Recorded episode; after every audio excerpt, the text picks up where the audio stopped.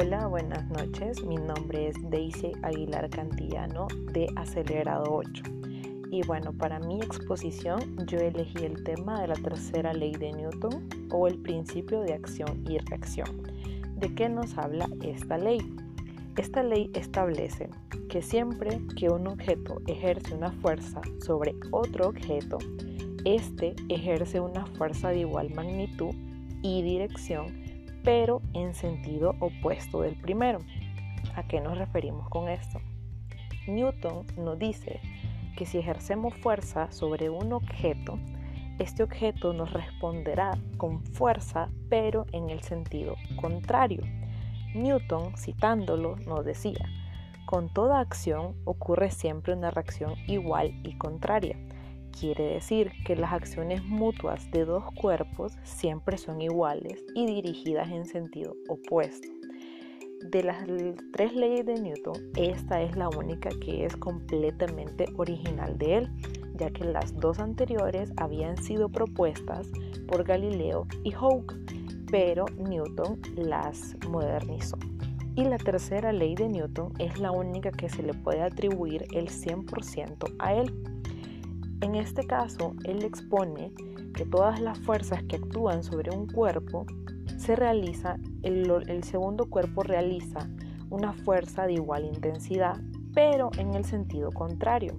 En este caso podríamos poner un, un, objeto al que le vamos a dar el nombre A1, que hace fuerza y magnitud en A2, que sería nuestro segundo objeto este objeto va a recibir la fuerza de A1, pero se nos va a regresar la fuerza en sentido opuesto. Entonces A2 sería negativo A2, porque como lo dice la ley, eh, lo hace de forma contraria.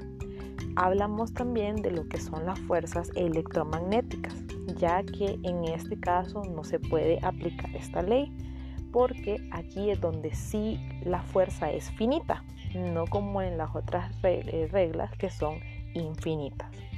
Algunas aplicaciones de lo que es la tercera ley de Newton es, por ejemplo, si una persona empuja a otra con un peso relativamente similar, las dos se van a mover con la misma velocidad, pero se van a mover en sentido contrario. Otro ejemplo que podemos aplicar a la vida diaria es cuando saltamos, nosotros empujamos la tierra hacia abajo, pero no se mueve debido a que la tierra tiene más masa y peso que nosotros. Pero la tierra nos empuja hacia arriba con la misma intensidad. Podemos decir también que cuando caminamos empujamos la tierra hacia atrás con nuestros pies y la tierra, pues siendo de mayor masa, nos responde empujándonos a nosotros hacia adelante, haciendo que avancemos. Una explicación también eh, muy evidente sería eh, cuando se dispara una bala.